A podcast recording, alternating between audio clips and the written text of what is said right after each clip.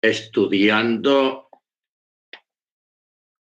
acerca de la esencia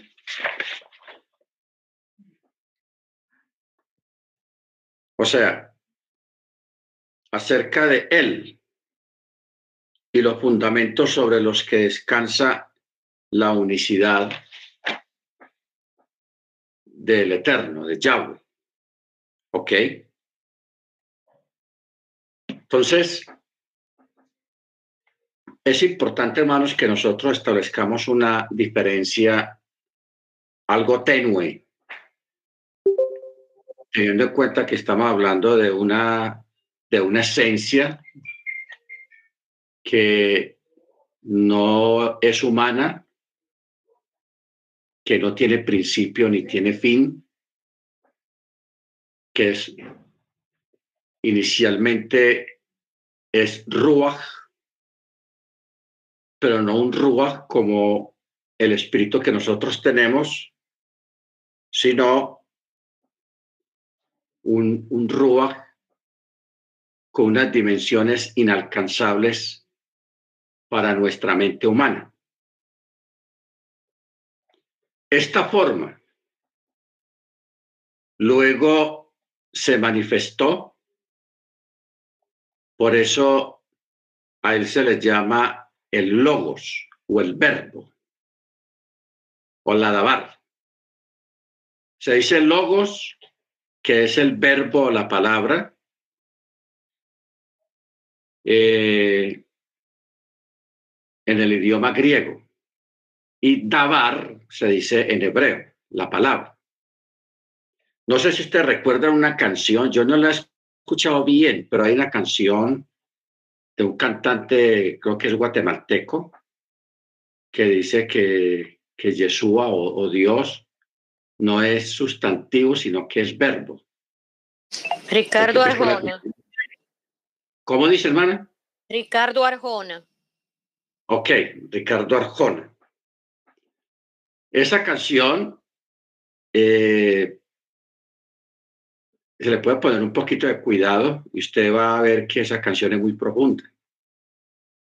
Porque él dice en la canción que él no es sustantivo ni es un prefijo, sino que él es verbo. Y los que recordamos un poquito de, de las clases de español en la escuela primaria, el verbo es lo que apunta o es la parte principal de una oración. El verbo. Sea, el verbo es importante dentro de una oración y tiene muchas conjugaciones. Bueno. Porque cuando uno estudia esto, hermanos, acerca del eterno en su esencia, eso no es fácil. No es fácil. ¿Por qué? Porque eh, Él creó todo este sistema para nosotros, para la, la creación que iba a venir. Él creó todo este sistema de la, de la palabra, del adabar y todo lo que es la creación, como se le llama. Él la hizo de esa manera para poder traer un entendimiento y una comunicación entre las criaturas y el creador, en este caso nosotros, los que fuimos creados con inteligencia, porque las demás criaturas o criaturas, hablando de los animales, las aves, los peces, todo tipo de animales que hayan visibles e invisibles, o sea, microscópicos, estos animales, aunque tienen su función biológica y como se llame, pero esos son carentes de inteligencia como la que nosotros tenemos. O sea, si por ejemplo los virus o los o algún tipo de, de criatura, sea microscópica o visible para nosotros, tuvieran en la inteligencia que nosotros tenemos, entonces ya encontraríamos a, a, un microbio leyendo periódico o construyendo una casa o manejando un carro, haciendo cosas de seres inteligentes. ¿Ok? Ahora, aunque cada, cada ser, cada criatura de que forma parte de la creación tiene una función, una función. Por ejemplo, las, las aves, eh, las, las abejas, cuando, cuando crean la miel, producen la miel y para ello ese es su mundo. Y así una gran cantidad de animales que tienen sus características propias y su forma de desarrollarse, de multiplicarse, etcétera, etcétera. Pero son carentes de la inteligencia como la que tenemos nosotros, porque nosotros tenemos que, en parte, o tenemos que no, nosotros formamos parte de lo creado. No somos creadores, formamos parte de lo que fue creado. ¿Ok? Entonces, por eso el Eterno, Él creó una, una expresión que se llama ladabar, o sea, el verbo, la palabra. Porque, ¿qué dice la escritura? Entendemos haber sido constituido el universo por la palabra, o sea, por ladabar de ya él, creó. ¿Por qué es importante tener en cuenta esto si para nosotros es algo normal que alguien haga algo?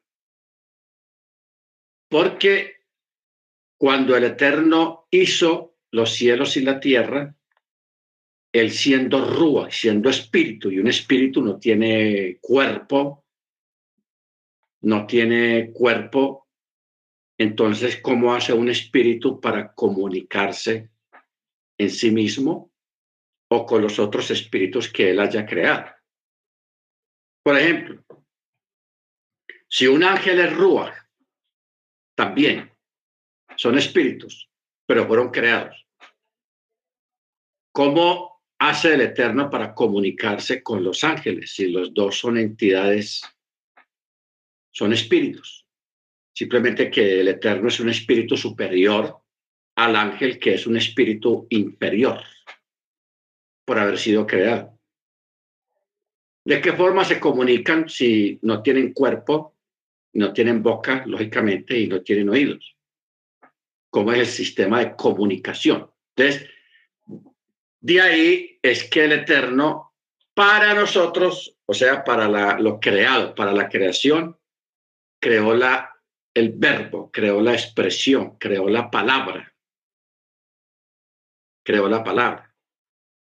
Ahora, esta forma, o sea, la lavar o el verbo o el logos, se refiere a quién en el tiempo y en naturaleza humana sería conocido como el Mesías.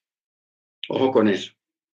Ya preexistente como hijo y como machía desde antes de la creación del universo y en quien mismo al mismo tiempo habita corporalmente toda la plenitud de la deidad o de la naturaleza divina. ¿Ok? Entonces, de ahí, hermanos, que allá en Timoteo hay un texto muy conocido por todos, Primera Timoteo 3, 16 creo, o 4, vamos a mirar. En Timoteo.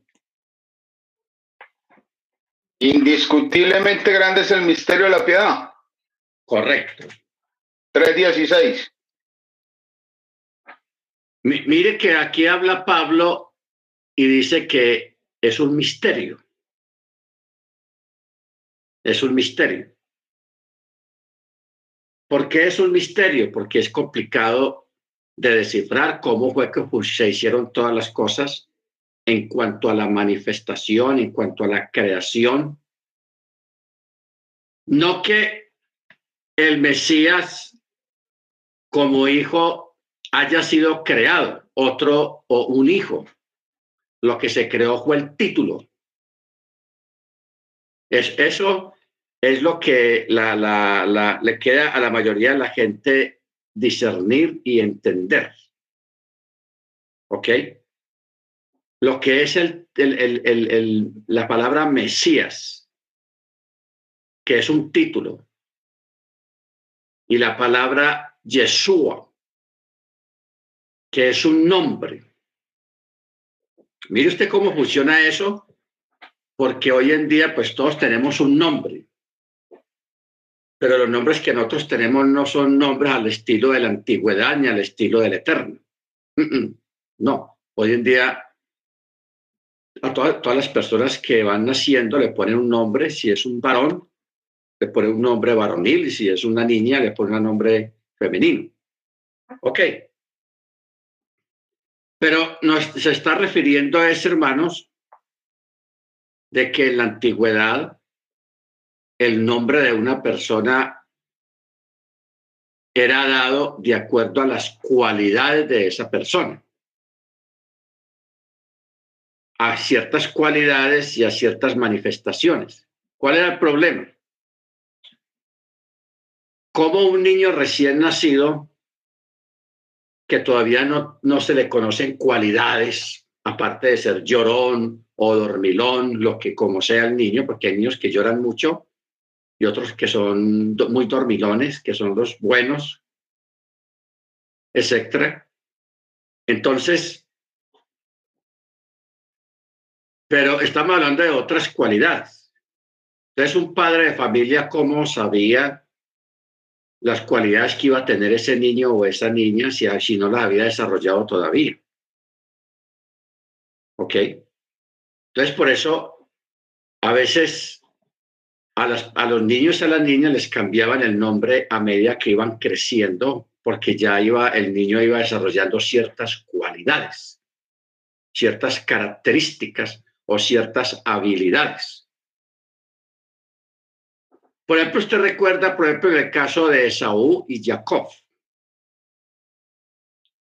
¿Por qué Esaú se llamaba Esaú y por qué Jacob se le llamaba Jacob? Jacob quiere decir lampiño. Y Esaú era velludo. ¿Se da cuenta? Entonces a Esaú lo pusieron así porque desde recién nacido ya era muy velludo. Entonces le pusieron Esaú.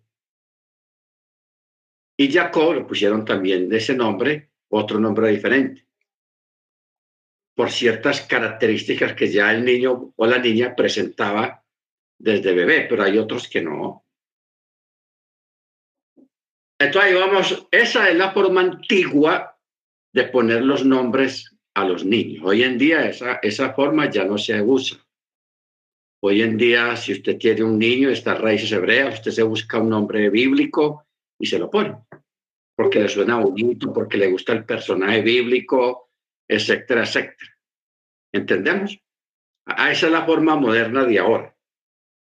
Pero en la antigüedad, a una persona, a un niño, le ponían un nombre de acuerdo a, determinadas cualidades, fueran proféticas o que ya el niño estaba desarrollando, como en el caso de Saúl. ¿Ok? Belludo. Baruch Ahora, mire usted a dónde nos va a llevar esto, hermanos. Usted, usted sabe, como hemos explicado aquí, eh, existen dentro del mundo de la cábala, dentro, dentro del mundo cabalístico, el mundo de Sod. Pechat, Remes, Derus, Sod, o sea, la, la parte profunda. El Eterno tiene 70 nombres o 72 nombres. Pero cada nombre no es que Carlos, Miguel, Juan, uh, Roberto, no, no, no, no es como una relledura de poner nombres. Sino que cada nombre iba de acuerdo a una acción particular del Eterno, porque todos esos 70 nombres vienen derivados de una acción. Por ejemplo, cuando se dice Yahweh Rafa, quiere decir el Señor es mi sanador. Yahweh eh, Shaddai, Él es mi proveedor. El Eterno es mi proveedor, el Shaddai. Eh, en fin, por eso es que usted ve que el, Yahweh de los ejércitos, o sea, el, Señor de guerra, el que comanda los ejércitos de la guerra, ¿ok? O de los ejércitos de los ángeles. Entonces, cada nombre que encontramos en la escritura, que son 72 nombres, son, vienen derivados de alguna acción, de alguna acción. Por eso la vez pasada, en una, clase que estuvimos, estábamos explicando eh, respecto, por ejemplo, de que antes de Moche, el Eterno le decían él, así, él. Solamente en su, en su esencia personal, como entidad, como, como Elohim. ¿Ok? El primer nombre que existe en la escritura referente a la divinidad es Elohim. Porque Elohim es un nombre majestático, de pluralidad majestática. ¿Por qué? Porque en ese momento el Eterno estaba creando. Hágase esto, hágase aquí, hágase allá, produzca esto, produzca aquí. Entonces, por eso se usó el, el plural majestático Elohim. Entonces, la gente que, tenía un espíritu eh, de, creer en muchas divinidades, politeísta, entonces pensó, como está hablando de, de, una plural, nombre plural, la persona, ese tipo de personas pensaron que eran varias divinidades. Pero él estaba era creando, no eran que varios estaban creando, no, era, era solo uno el que está creando. Luego viene cuando el Eterno le habla a Moche en la zarza, que ahí le revela otro nombre. O sea, antes de, de, Moche, a él le decían el Shaddai. ¿Ok? ¿Quiénes estuvieron bajo ese nombre? Los patriarcas. Ok, ojo con eso. Los patriarcas estuvieron bajo ese nombre. Y de verdad que los patriarcas dependieron enteramente de la misericordia del Eterno, que los sostenía con su mano poderosa.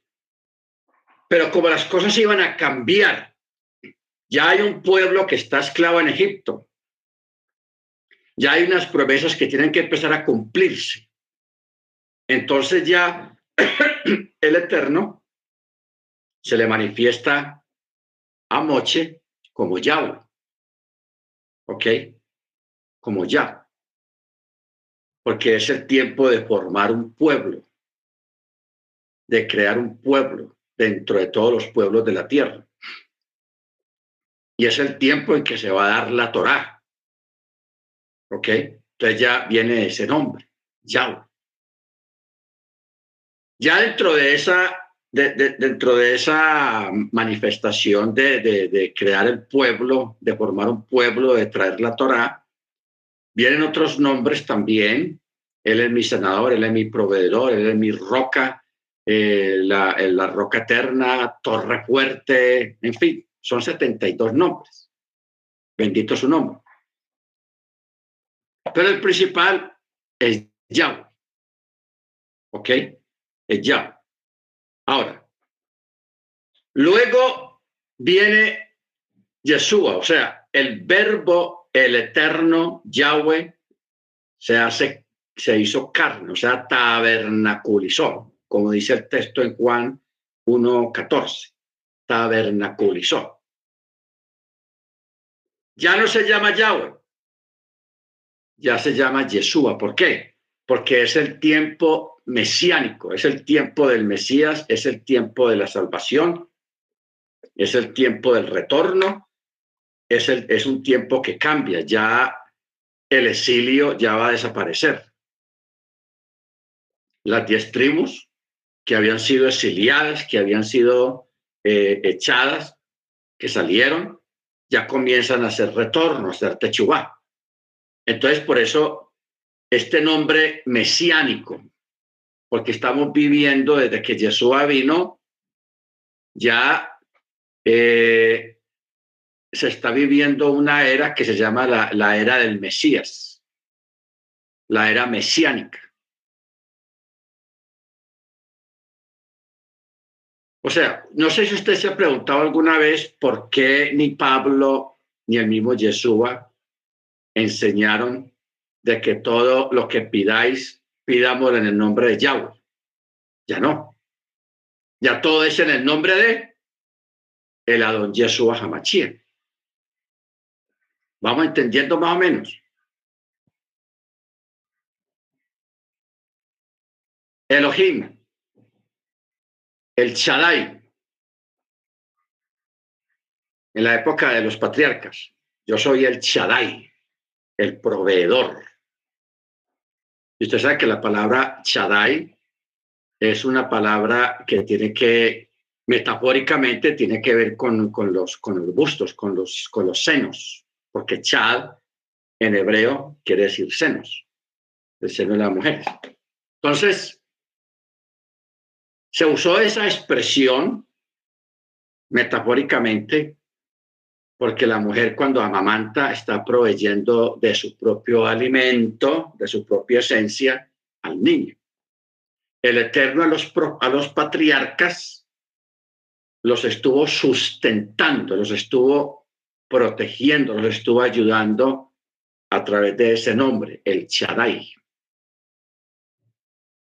Baruch el Todopoderoso. ¿Ok? Pero ya cuando viene Moche, ya se revela el nombre de Yahweh. Yahweh. Que se, le conoce como el tetragramatón o el Chen Hameforás, el tetragrama. ¿Ok? Toda esa época desde Moisés, la salida de Egipto, la entrega de la Torá, la conquista de Canaán, la época de los reyes, todas esas historias eh, de David, de Goliat, de, los reyes de Israel, la mayoría que fueron malos.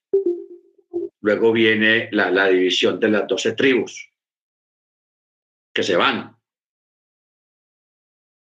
Y durante todo ese eh, periodo de las doce tribus que se fueron, vino el ministerio de los profetas, de Jeremías, de Isaías, de Daniel, de Habacuc, de Joel, de Jonás, de, de, bueno, toda esa cantidad de profetas. Luego vino un periodo de silencio, como de 200 años, que ese, ese periodo de silencio fue roto cuando apareció Juan el inmersor, Juan el Bautista. Él rompió el silencio. Por eso Jesús dijo, todos los profetas fueron hasta Juan y no se levantará otro profeta de la talla de Juan el Bautista. Y mire que Juan no hizo ni un milagro.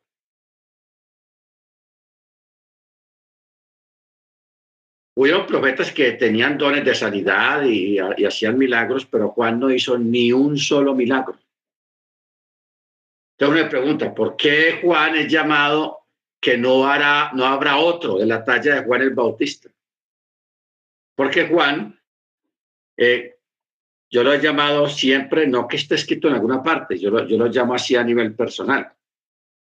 Juan es como el maestro de ceremonias encargado de presentar al mundo al Mesías, o sea, de dar inicio a la era mesiánica, porque él fue el que presentó al Mesías a, Israel.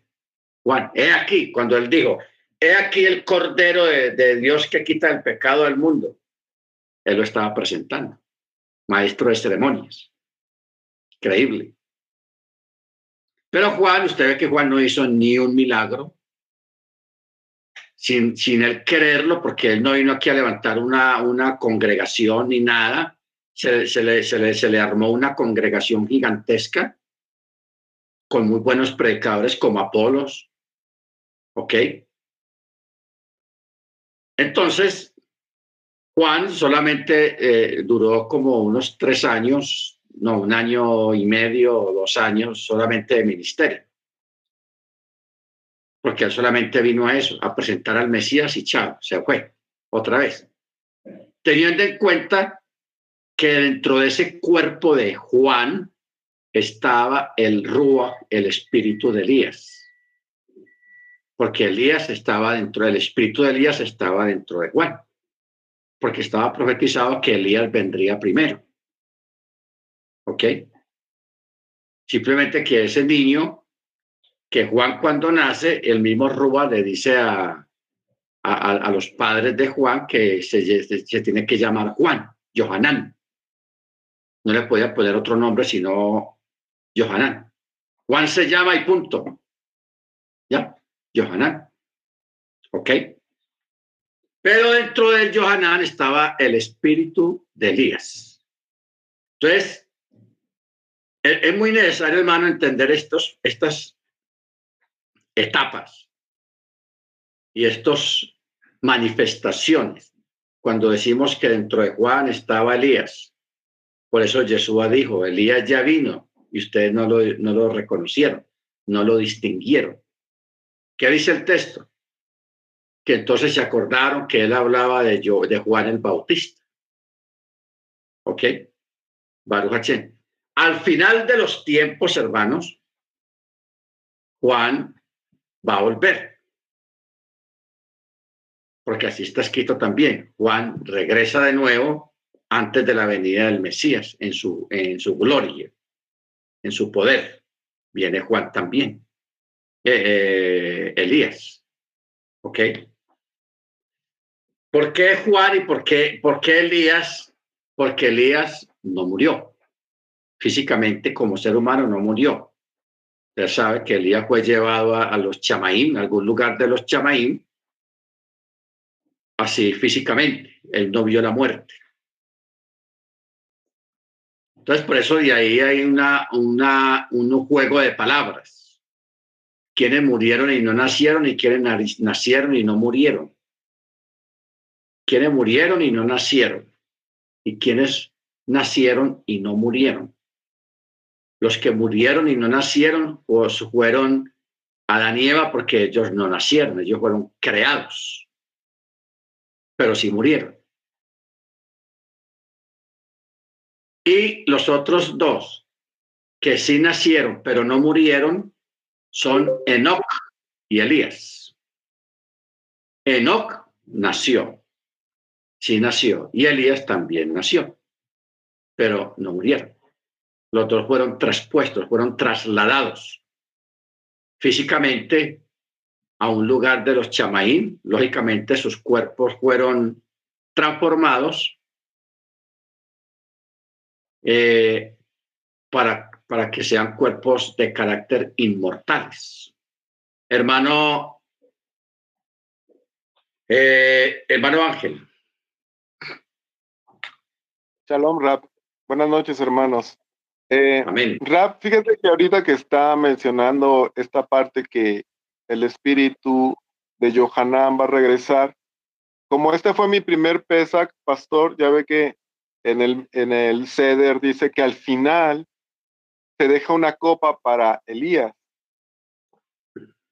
Entonces, eh, eso es profetizando esta venida, ¿verdad? Que va a ser en la, en la gran tribulación.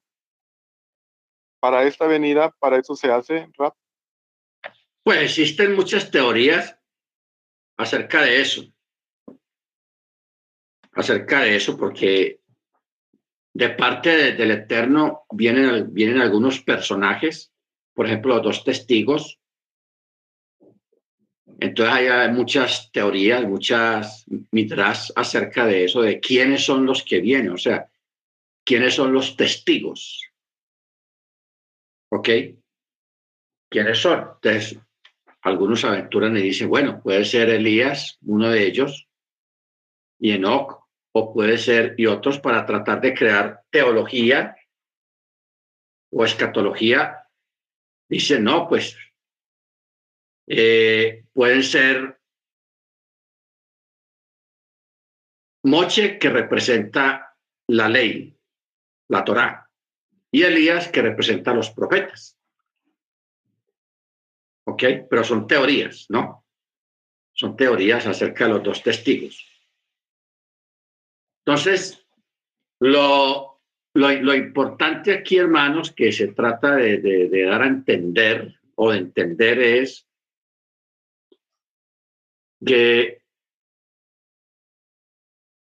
la, lo que llamamos la encarnación, el verbo encarnado, cuando se habla de Yeshua. Por eso es que el comentario que hicimos ahora, en esta forma, el verbo se refiere a quien en el tiempo y en naturaleza humana sería conocido como el Mesías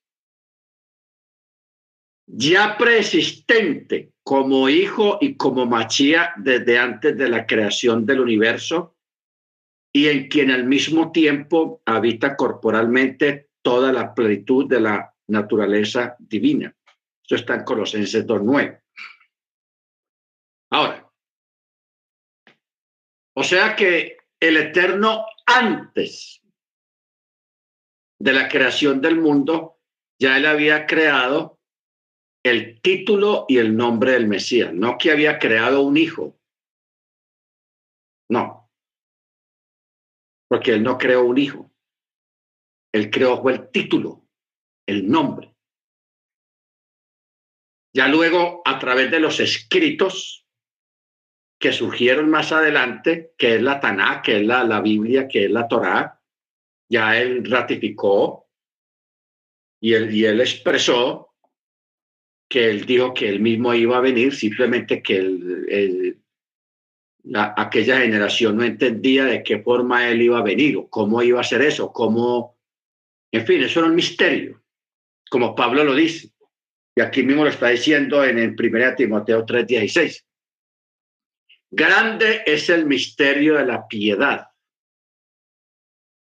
Ya ustedes saben acerca de esa palabra piedad cuando la, Biblia dice mujeres piadosas, hombres piadosos en Hechos de los Apóstoles y en los Evangelios. Cuando habla de, los hombres y las mujeres piadosas, está hablando de hombres y mujeres que guardan Shabbat. Eso es lo que quiere decir la palabra Shabbat, que guardan, celebran Shabbat. ¿Ok? Entonces, de ahí a que Yeshua dijo de que Él es el Señor del Shabbat. Él es el Señor del Shabbat. Bendito sea su nombre. Entonces, o sea que el Eterno, por eso hablamos en la clase pasada, creo que fue, cuando hablamos de ese texto que dice que fuimos bendecidos en Cristo en los cielos, en Machía en los cielos que preguntamos que, quién se acuerda de que estuvo allá arriba siendo glorificado, siendo bendecido. O sea, si el Mesías como título y como esencia, siendo el mismo Yahweh, ya existía Efesios 1.3, ya existía desde antes de la fundación del mundo eso quiere decir que nosotros como cuerpo del Mesías ya existíamos, ya estábamos ahí. ¿Ok? Por eso que hicimos mención allá en el texto de Génesis, cuando el Eterno dijo, hagamos al hombre a nuestra imagen y semejanza. Ese texto es espectacular. O sea, si uno pone ese texto bajo el contexto de lo que estamos mirando de que la congregación, de que nosotros somos el cuerpo del Mesías. Ojo, somos el cuerpo del Mesías y Él es la cabeza. Y si el Mesías ya es desde antes de la fundación del mundo, desde la eternidad, que no tiene ni principio ni fin, o sea que nosotros ya estábamos en Él en esencia, no físicamente, sino en esencia, en Él. Entonces, cuando él estaba creando las cosas, cuando llegó la hora de crear al hombre, al ser humano, ¿qué podemos decir del ser humano cuando fue creado? Podemos decir, cuando él creó al ser, al ser humano en su manifestación, o sea, la manifestación del ser humano al plano físico. ¿Ok? Al plano físico. ¿Qué es lo que somos ahora? Físicos. ¿Ok? Entonces, por eso este, este texto de Efesios 1, 3, 4 y 5, tenaz, dice, bendito el Elohim y Padre de nuestro Adón Yeshua Jabachía, quien nos bendijo en los cielos con toda bendición espiritual en Machía. Ojo, en Machía. No dice con Machía, sino en. Con y en Vamos a, establecer una cosa. Este es un lapicero. El lapicero adentro tiene tinta. ¿Ok? Entonces, y aquí tengo un marcador. Entonces yo puedo decir tranquilamente, yo aquí tengo un marcador con el lapicero, que están juntos. Pero yo no puedo decir el marcador en el lapicero, no, porque están separados. ¿Ok? Pero si yo me concentro en el lapicero solamente, sé que dentro del lapicero está la tinta porque todo el lapicero no es la tinta. Ni la tinta es todo el lapicero, ni el lapicero es la tinta. ¿Ok? Entonces, cuando el texto dice, nos bendijo en los cielos con toda bendición espiritual en el Mesías. Vamos a suponer, un ejemplo que estamos dando, que nosotros somos la tinta. Ya estábamos ahí. ¿Ok? Ya estábamos ahí. Baruch Por eso dice, según nos escogió en él, no con él. Mire que el texto mismo nos va llevando. Según nos escogió en él antes de la fundación del mundo para que fuéramos santos y sin mancha delante de él, habiéndonos predeterminado en amor para ser adoptados hijos suyos por medio de Yeshua Hamachía, según la complacencia de su voluntad, para alabanza de la gloria de su gracia, que nos concedió gratuitamente en el amado. Este texto es una cosa tenaz, hermano. Esto es violento, como dicen en algunos lugares. Muy profundo. Porque usa en. En. En es dentro. Por eso, la explicación que hemos dado acerca de, cómo fue creado el universo, cómo fue creado el mundo, que está ahí en Colosenses, cuando dice 1.17 dice, no, 1.16 también, dice, porque en él fueron creadas todas las cosas, o sea, dentro de él. Luego el verso 17 dice, y él es antes de todas las cosas y todo subsiste en él, no dice por él, sino en él. ¿Ok? Todo subsiste en él. Esa, esa forma escritural, hermano, esos detallitos ahí de en o por o con, eso es que prestarle atención y ponerle cuidado porque nos está diciendo algo más de lo que estamos leyendo. ¿Ok? Baruch Por eso este, este texto de Colosenses 2.9, porque en él, en él, en, habita corporalmente toda la plenitud de la deidad o de la naturaleza divina. ¿Ok? La naturaleza divina. Si nosotros llegamos obligatoriamente a Juan, que llegar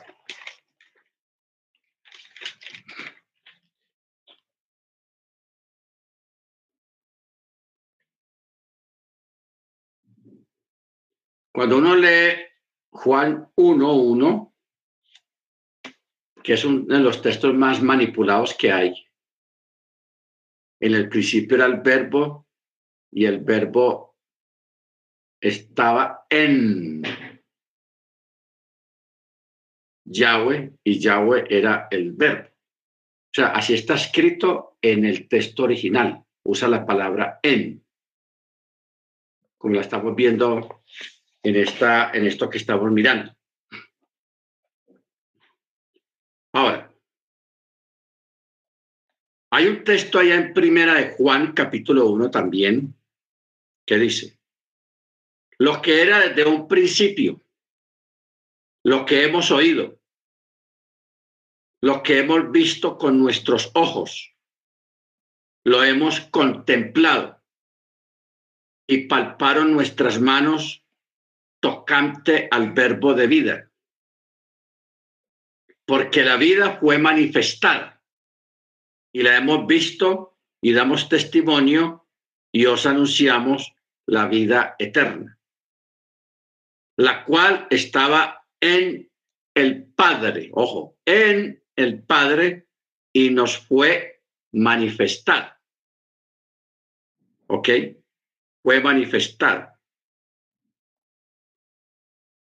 De igual manera, cuando leemos este texto de, de Timoteo 3.16,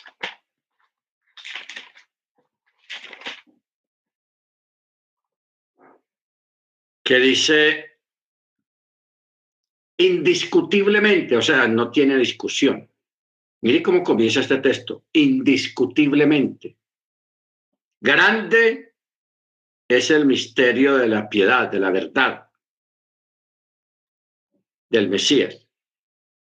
El Eterno fue manifestado en carne. Ojo, pues, ojo, mire que estamos mirando la palabra en, en. El Eterno fue manifestado en carne, o sea, Yahweh se manifestó en carne. Fue justificado en, otra vez, en el Espíritu, visto de los ángeles, proclamado entre los gentiles, creído en el mundo y recibido arriba en gloria. Ok. Cuando dice el Eterno fue manifestado en carne, que eso es cuando uno va al texto original, usa la palabra tabernaculizó. Por eso es que hay una fiesta que se llama la fiesta de los tabernáculos, que es la fiesta de Sukkot. ¿Ok? La fiesta de Sukkot.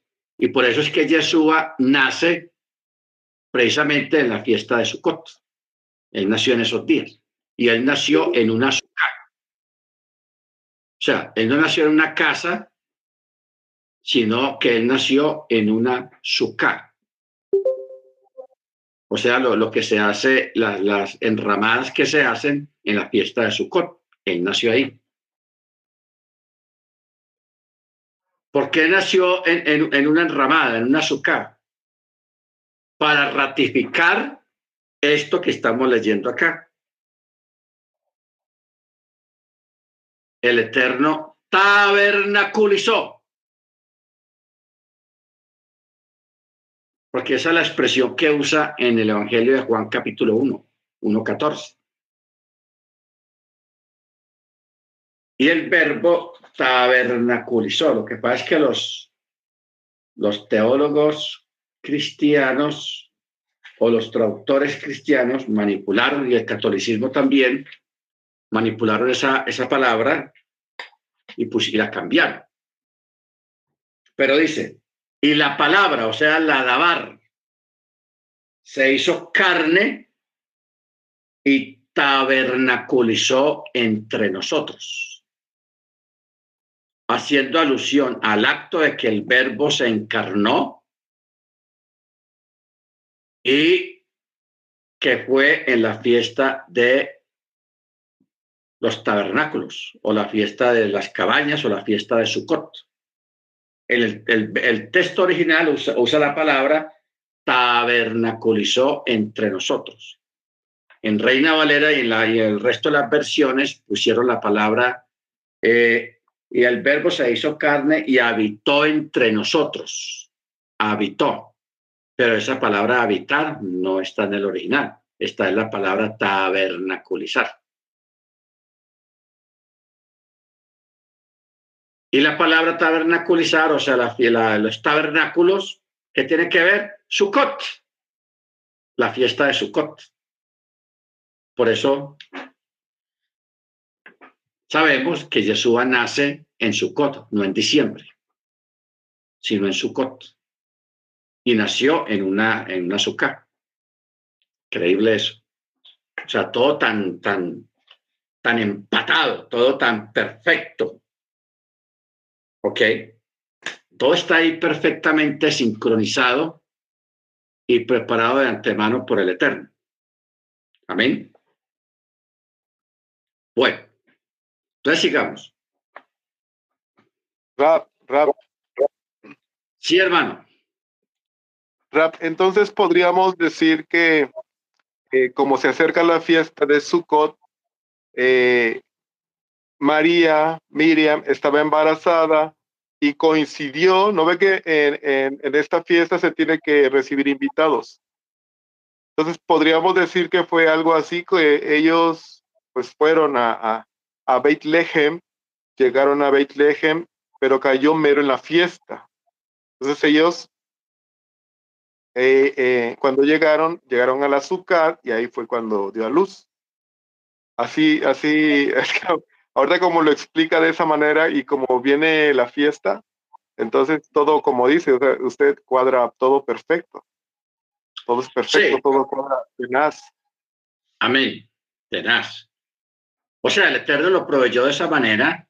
Él movió al emperador romano para que creara lo del empadronamiento, o sea, como una especie de censo, pero no israelita, sino romano.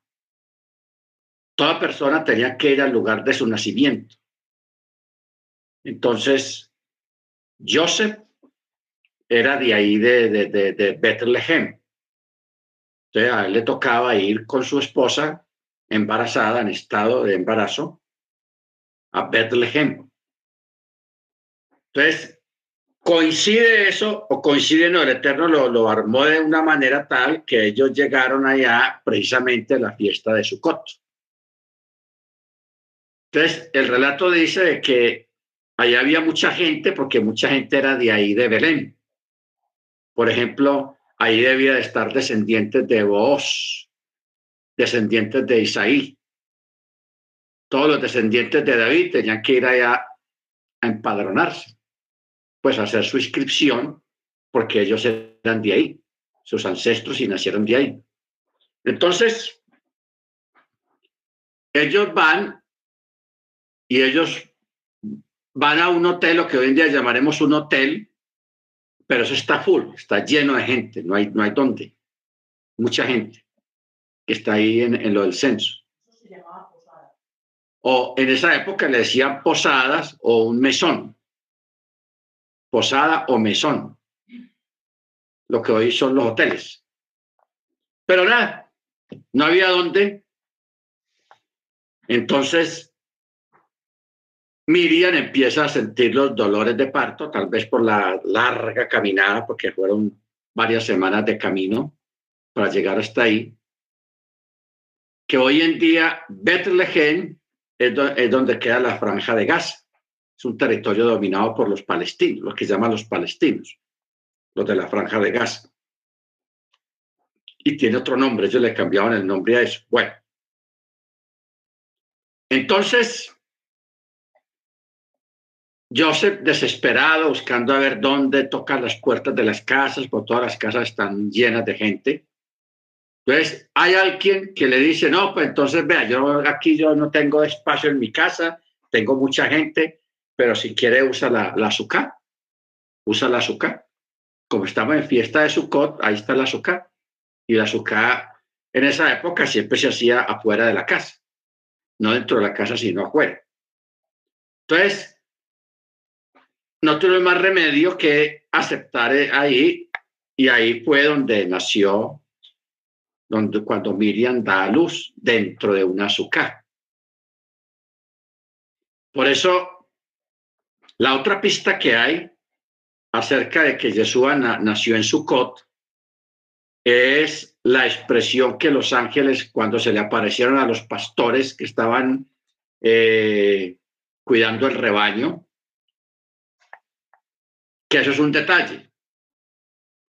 No, para nosotros no entendemos ese detalle, pero para la gente del norte, de Estados Unidos, de Atlanta para arriba, más o menos, sí, de, de, de Jacksonville para arriba, de Florida para arriba, que tienen las tres estaciones.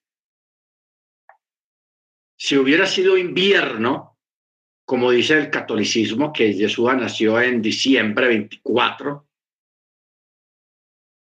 los pastores es imposible que hubieran estado pastoreando o cuidando ovejas a la intemperie en la noche. Se mueren, se congelan, porque estamos hablando de bajas temperaturas bajo cero. Pero en, en, en todavía no ha llegado el invierno. Por eso dice el texto que los, habían pastores que estaban velando las vigilias de la noche, pastores, o sea, cuidando el ganado, y de un momento a otro se, se abrió el cielo y apareció una visión, no, una visión, no, aparecieron cientos de ángeles músicos que estaban cantando y alabando al, al, Señor, al Eterno. Todos los pastores estaban lelos ahí mirando el espectáculo nunca visto en, por, un ser humano. Entonces un ángel se arrima a ellos y le dice a los pastores, os doy buenas nuevas. Buenas nuevas. De gran gozo. Entonces usa la palabra, el ángel usa la palabra gran gozo. Y eso no fue una palabra suelta o casual que se le soltó al ángel, no, señor. No. Porque cuando uno estudia, los, lo, hace, estudia lo de la fiesta de Sukkot, desde mucho antes del de, de nacimiento de Yeshua, a la fiesta de Sukkot se le llama la fiesta del gran gozo, porque es la fiesta más alegre de todas las fiestas. Es la más alegre, la de mayor alegría. Gran gozo. Por eso, incluso como mandamiento, o sea, como mis votos sobre esa fiesta está escrito. Y en esta fiesta te alegrarás. O sea, es un mandamiento estar contento en esa fiesta. Por puro mandamiento. Mire usted que no es porque hay comida, eh, mucha comida si hay, todo eso. Pero es un misbo, es un mandamiento alegrarse en la fiesta de Sukkot. Entonces, por eso a esa fiesta se le, decía la fiesta del gran gozo. Y el ángel, precisamente, cuando le dice, le, le habla a los pastores, le dice, os doy nueva os doy buenas de gran gozo. Usa la misma expresión alusiva a la fiesta, la fiesta del gran gozo. Entonces, hay una, no llamémoslo una coordinación, sino algo normal dentro de lo que está aconteciendo y dentro del contexto de la fiesta. ¿Ok? Dentro del contexto de la fiesta, la fiesta del gran gozo, o, os doy nueva de gran gozo. ¿Se da cuenta? Entonces ya el ángel instruye a los pastores, les dice dónde deben de ir para que vayan y, y sean los segundos adoradores del rey. Porque mientras esto está pasando, los llamados magos, los, llaman, los que llaman el catolicismo Gaspar, Melchor y Baltasar, así los llamaron los católicos. Les pusieron nombre, porque la, escritura no dice cómo se llamaban. Entonces, ya ellos habían ido, porque los primeros que fueron fueron ellos, hermanos, estos tres personajes. Porque cuando, ¿por qué, porque fueron primero ellos? Porque cuando llegan los pastores que estaban apacentando el rebaño cerca de ahí, ellos encuentran la señal que les dio el ángel fue de contra, encontrarse al niño envuelto en lino. Claro, en, en la Biblia dice en pañal, en un pañal. Pero ¿por qué decir en un pañal. No encaja. Esa palabra no encaja realmente. Porque los magos, los llamados magos, llamémoslo así, pues como por seguir la corriente y por tenerlo en cuenta, los, los astrónomos llegaron primero y dice el texto que ellos les llevaron regalos al Mesías. Ellos fueron los primeros que les llevaron regalos al Mesías y no, llegaron con regalitos de ahí de Wandalas o de agáchese quien pueda. Llevaron regalos costosos, perfumes que valían miles y miles y miles de, dólares. Les llevaron lino blanco. ¿Por qué lino blanco? Porque en aquella época a los reyes Solamente los reyes eran los que tenían acceso a usar cuando nacían los, príncipes, los herederos, los envolvían en lino blanco. En esa época el lino blanco era la tela más costosa y más escasa que había en esa época, hermanos. El lino blanco. Y era la tela de los reyes, de los príncipes, de los niños recién nacidos de hijos de reyes lino blanco. ¿Ok? Entonces mire usted el contraste.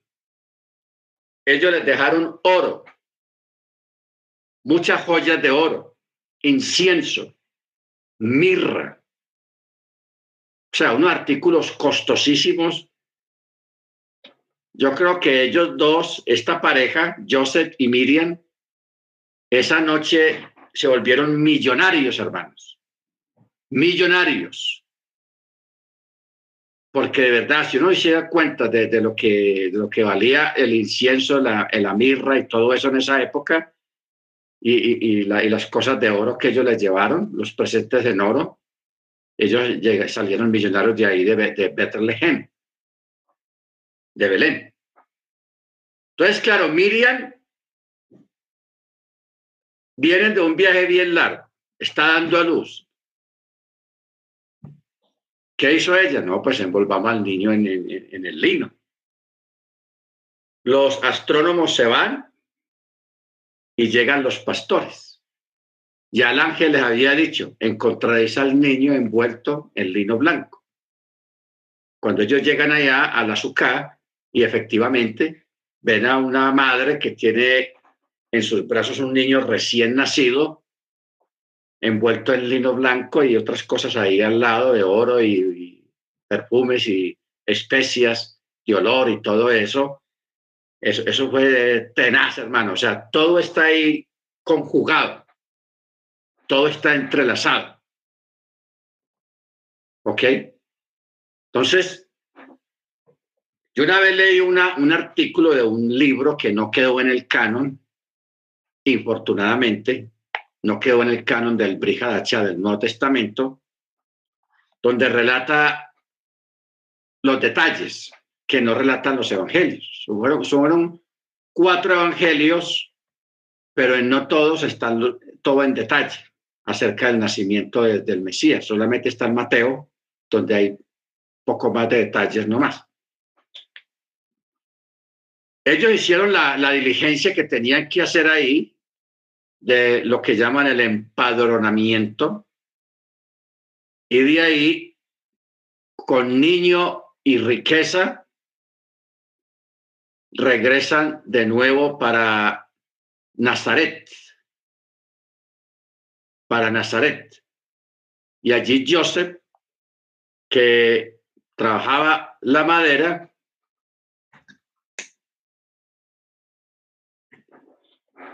y que era carpintero, puso la carpintería. Con ese dinero puso la carpintería y ahí como, como se dice, el plante pues para comenzar su, su propio negocio. Puso una carpintería. Por eso Yeshua, en su infancia, él se levantó eh, rodeado de madera porque el, papá tenía el taller de, de carpintería. ¿Ok? Bendito sea el nombre del Eterno. Bueno, pero mire usted, hermanos, cómo, cómo todo se conjugó, todo, no, no llamémoslo casualidad, no. Las casualidades no existen. Lo que existe es la causalidad, eso sí existe. La causalidad sí existe, pero la casualidad no. Ve qué casualidad tenemos la misma camisa. Ve qué casualidad tenemos. No, las casualidades no existen. ¿Por qué? Porque todo está predeterminado, todas las cosas que usted vive, a donde usted vaya, no importa que usted haya decidido ir donde haya ido, muchas de esas cosas que, que uno hace o que uno vive diariamente son eventos ya programados que ya están determina, predeterminados de parte del Eterno. ¿Ok? Entonces, si usted tiene un percance, pierde una cita, una cita médica, una cita con una persona o, o el carro se le vara y ah, va a llegar tarde al trabajo, o, cualquier percance, no nos jalemos los pelos ni nos desesperemos ni, ni le echemos la culpa a nadie, porque todas esas son cosas que están predeterminadas por el Eterno con un propósito. ¿Ok? Con un propósito. Entonces, si nosotros nos acostumbramos a pensar de esa manera y a ver las cosas de esa manera racional y lógica, con entendimiento, vamos a estar como más, más tranquilos respecto a los eventos que le alteran a uno el orden de los humanos, como dice. Uno va a estar más tranquilo y uno va a estar pendiente del por qué por qué llegué tarde, por qué perdí la cita, por qué no pude ir a tal lugar, por qué no pude hacer tal cosa. Son propósitos predeterminados de parte del Eterno. Porque Pablo sí habla. Hermano Freddy o hermano Ángel, hay un texto, yo recuerdo la cita, pero voy a decir más o menos cómo dice el texto. El texto dice que el Eterno prepara muchas cosas cotidianas de la vida para que nosotros anduviésemos en ellas. Así más o menos dice el texto, que Él prepara las cosas para que nosotros vivamos en ellas, o sea, vivamos las, las circunstancias y las situaciones. Ese texto es clave para esto que estamos hablando. Bueno. Efesios 2.10, rap. Ah, Efesios 2.10. Eso es rápido. Dice, aquí está, porque somos hechura suya, creados en Yeshua Hamachía para buenas obras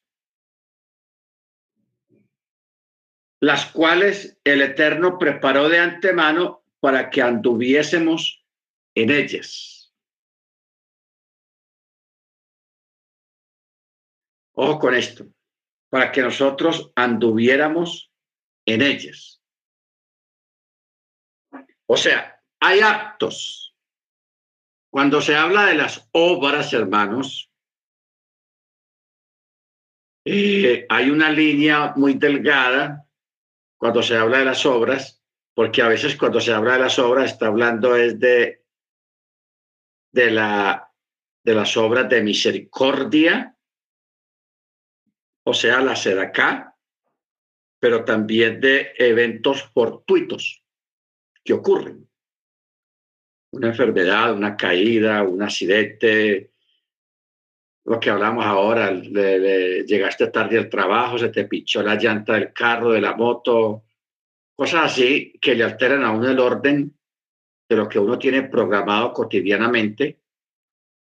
a veces el Eterno prepara esos eventos porque hay alguien que tiene necesidad. ¿Ok? Hay alguien que tiene necesidad. Entonces, yo creo que todos hemos leído muchas historias ahí en, en, en, las redes. Yo recuerdo una de una de un médico que fue a ver un paciente y era en el campo. Él se va en su carro y se larga un aguacero tenaz que él no puede avanzar. Entonces, en medio del aguacero, perdido ya porque no se veía casi nada, él ve una luz y la, la, creciente está aumentando por el aguacero, entonces él tiene temor, entonces él parquea el carro cerquita de la luz de una casa y él, y él toca. Pero paremos un momento ahí.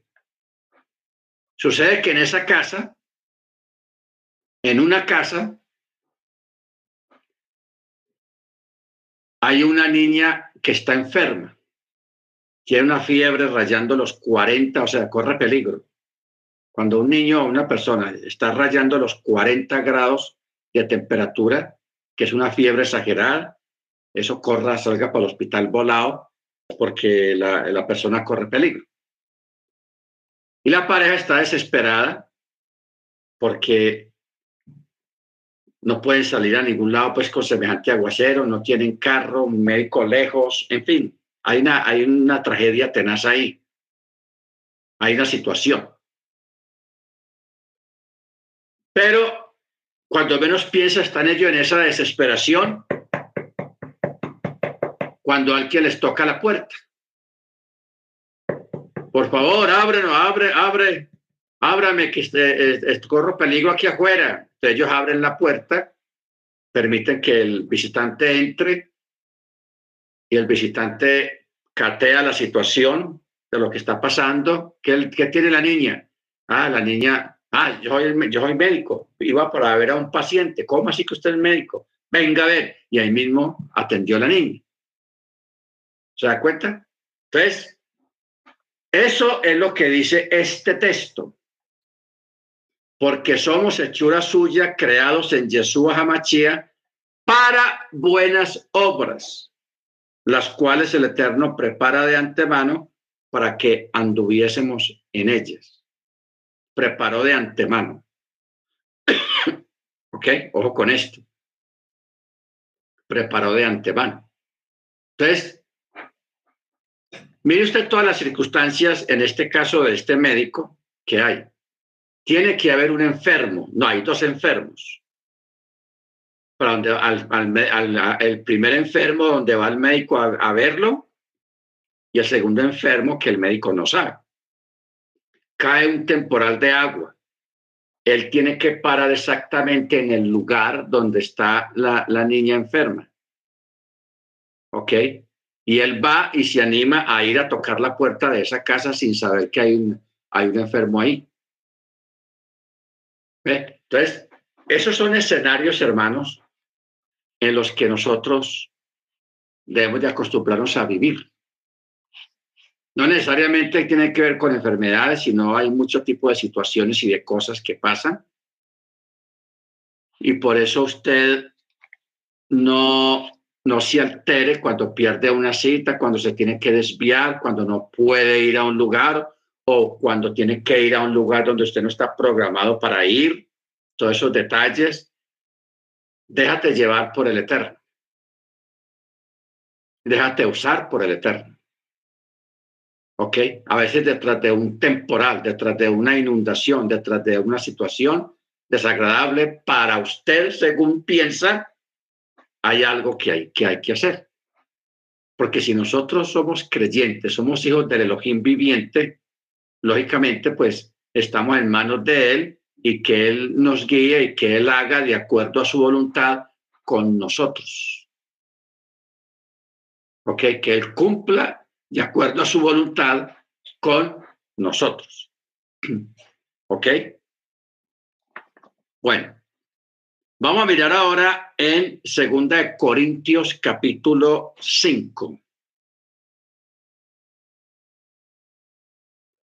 Verso 18, 19, que dice, todo esto proviene del Eterno, quien nos reconcilió consigo mismo por el Mesías y nos confió el ministerio de la reconciliación.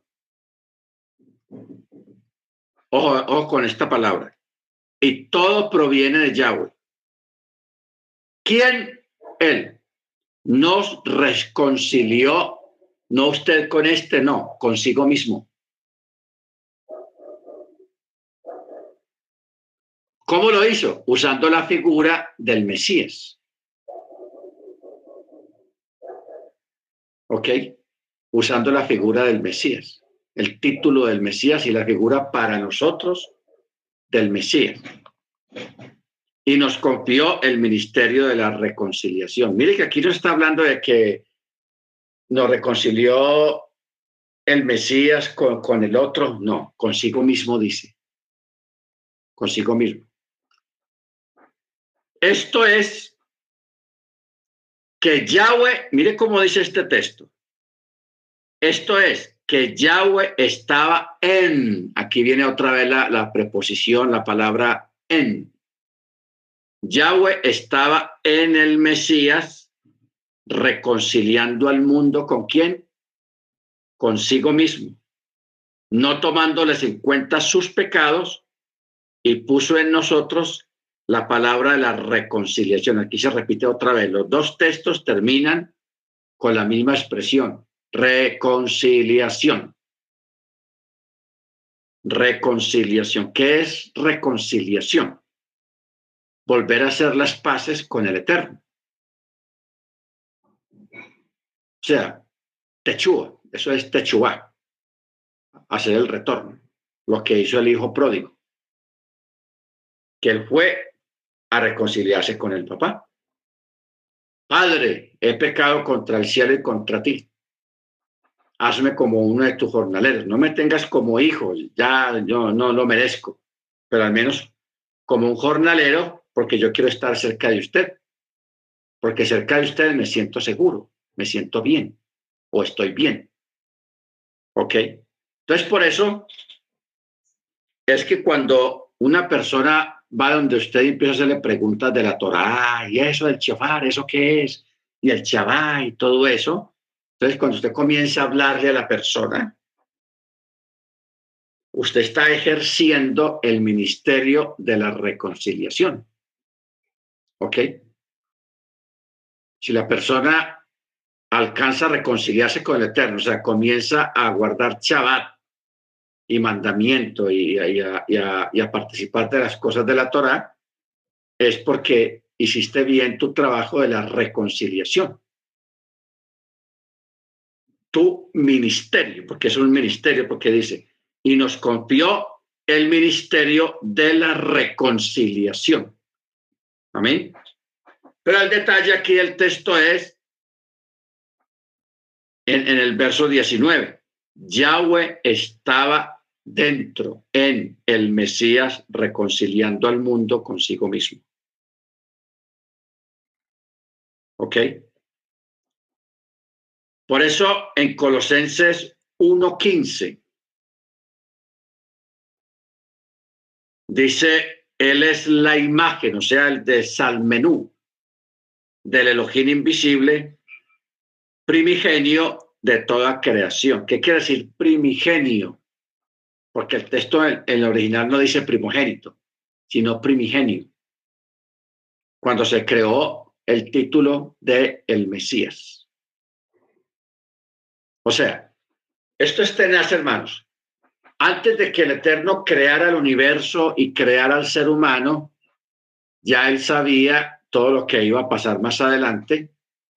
Entonces él en prevención de todo lo que venía más adelante, o sea, la caída de Adán, el pecado, la entrega de la Torá, todo el periodo de, la ley, todo el periodo de los reyes de Israel, luego viene la venida del Mesías, cuando él mismo viene, y todo este periodo mesiánico que ya nosotros formamos parte de este periodo, porque estamos hablando de periodos.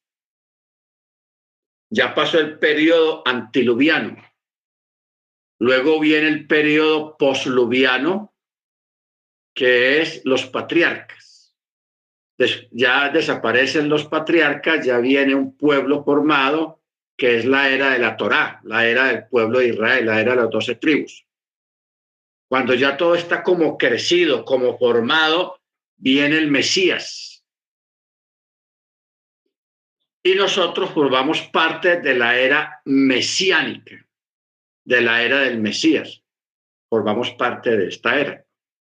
Cuando culmine la era mesiánica, viene el gran Shabbat, la era del reino, que es el milenio. ¿Ok?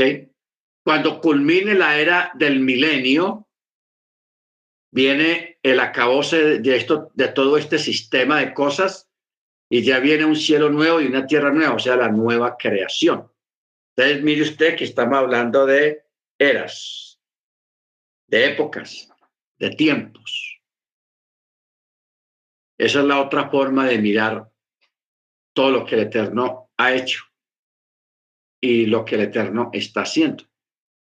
Entonces tenga claro eso. Ya la era antiluviana, eso es historia. La era patriarcal de los patriarcas, ya eso pasó. La era de, la, de, de los reyes, de la formación del pueblo hebreo, ya eso pasó. Viene el Mesías y ya comienza otra era diferente,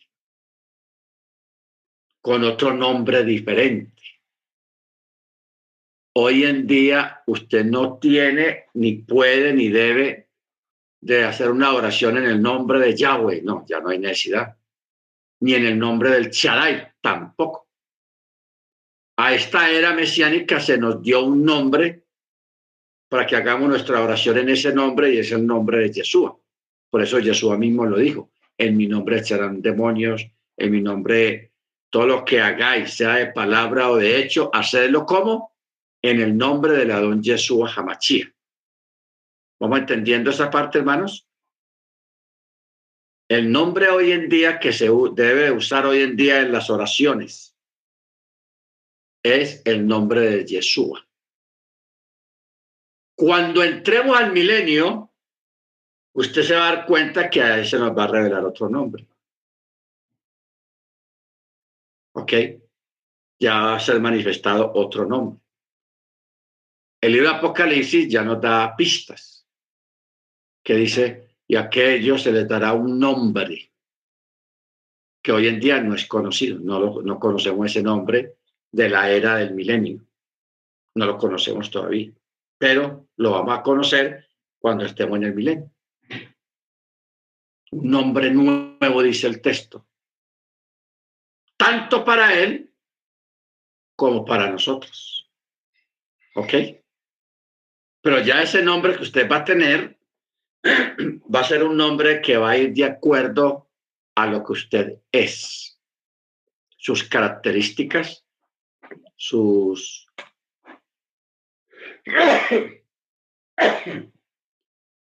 O sea, porque el nombre, hermanos, que, que tenemos en este momento son nombres que no, no, realmente no, no tiene nada que ver con lo que realmente somos. fueron inventos de papá y mamá, no más. Pero su, lo que es usted en esencia, sus características personales, particulares, debemos tener otro nombre, pero solamente el Eterno lo sabe. Pero ese nombre va a ser revelado, va a ser manifestado en la época de el milenio. Que usted se da cuenta realmente cuál es su nombre. Y ese nombre usted lo ha tenido desde antes de la fundación del mundo. Increíble eso. Estamos hablando de cosas muy grandes y complicadas, pero posibles y que son reales. Porque nosotros debemos de entender la escritura y de aprender de la escritura más allá, mucho más allá de nuestro entendimiento normal que hay allá afuera. Porque allá afuera hay un entendimiento normal, creado por los mismos seres humanos, a través de los idiomas, a través de los verbos, a través de, de los estudios. Pero lo de nosotros no es humano, es divino, es del eterno. Entonces, tenemos que trascender todas esas cosas de acuerdo a lo que entendemos en las escrituras de quiénes somos, qué somos, de dónde venimos y para dónde vamos. ¿Ok? Baruch Bueno, hermanos, se nos fue el tiempo. El miércoles continuamos.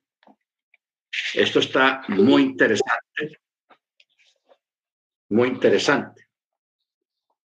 Ah, vamos a pedirle a la hermana Luz Marina, alguna de las que estén ahí, hermana Luz Marina, allá en,